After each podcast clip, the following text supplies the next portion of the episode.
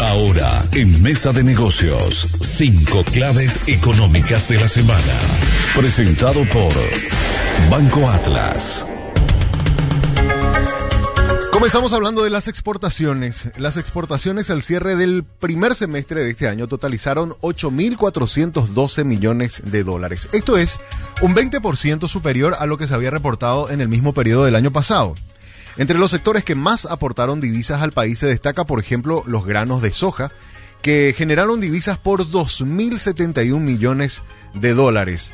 La carne bovina, 785 millones de dólares y la sesión de energía eléctrica 768 millones de dólares. Son los tres principales motores exportadores que tiene Paraguay en lo que va de este año. Con este resultado, la balanza comercial, que es la diferencia entre todo lo que hemos exportado versus todo lo que hemos importado, nos da un superávit de 1.152 millones de dólares. Se reactiva la economía. El indicador mensual de actividad económica del Paraguay, el IMAED, reportó en el mes de mayo un crecimiento de casi 7% interanual. Con este resultado, la actividad económica nacional acumula al cierre de mayo una expansión del 6.4%. Los segmentos económicos que están mostrando mayor dinamismo son la agricultura, las manufacturas, energía y los servicios. Organismos multilaterales consideran que la economía paraguaya va a crecer este año 5%.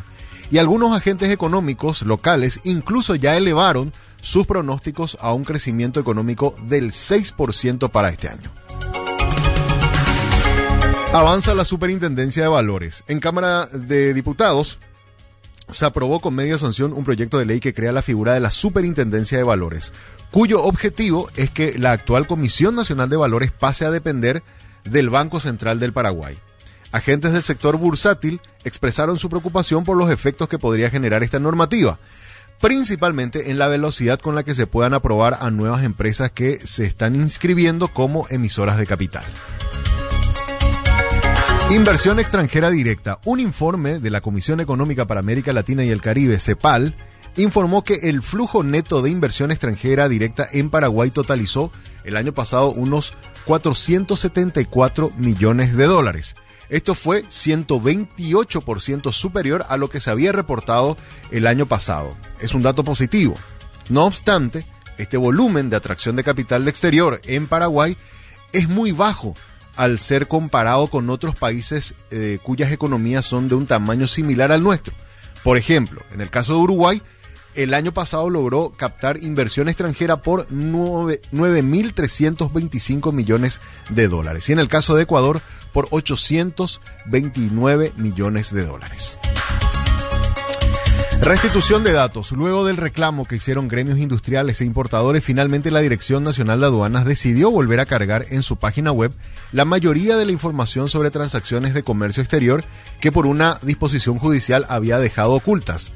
12 de los 13 ítems que habían sido dados de baja en la página web ahora están nuevamente disponibles para el acceso de los usuarios del portal público. Esto lo explicó el propio director de aduanas Julio Fernández, quien instó al próximo gobierno a mantener abiertos estos datos para fomentar la transparencia. Estimador de negocios. De enero a mayo de este año, las ventas en las empresas crecieron en un 1.6% según los datos del estimador de cifras de negocios, que es un informe que publica mensualmente el Banco Central del Paraguay y que mide el movimiento comercial de ocho principales segmentos de la economía. Las ventas en los supermercados acumulan un crecimiento de enero a mayo del 5.8%. Los shopping están creciendo sus ventas a un 10.8% y las empresas de equipamiento para el hogar en un 5.3%.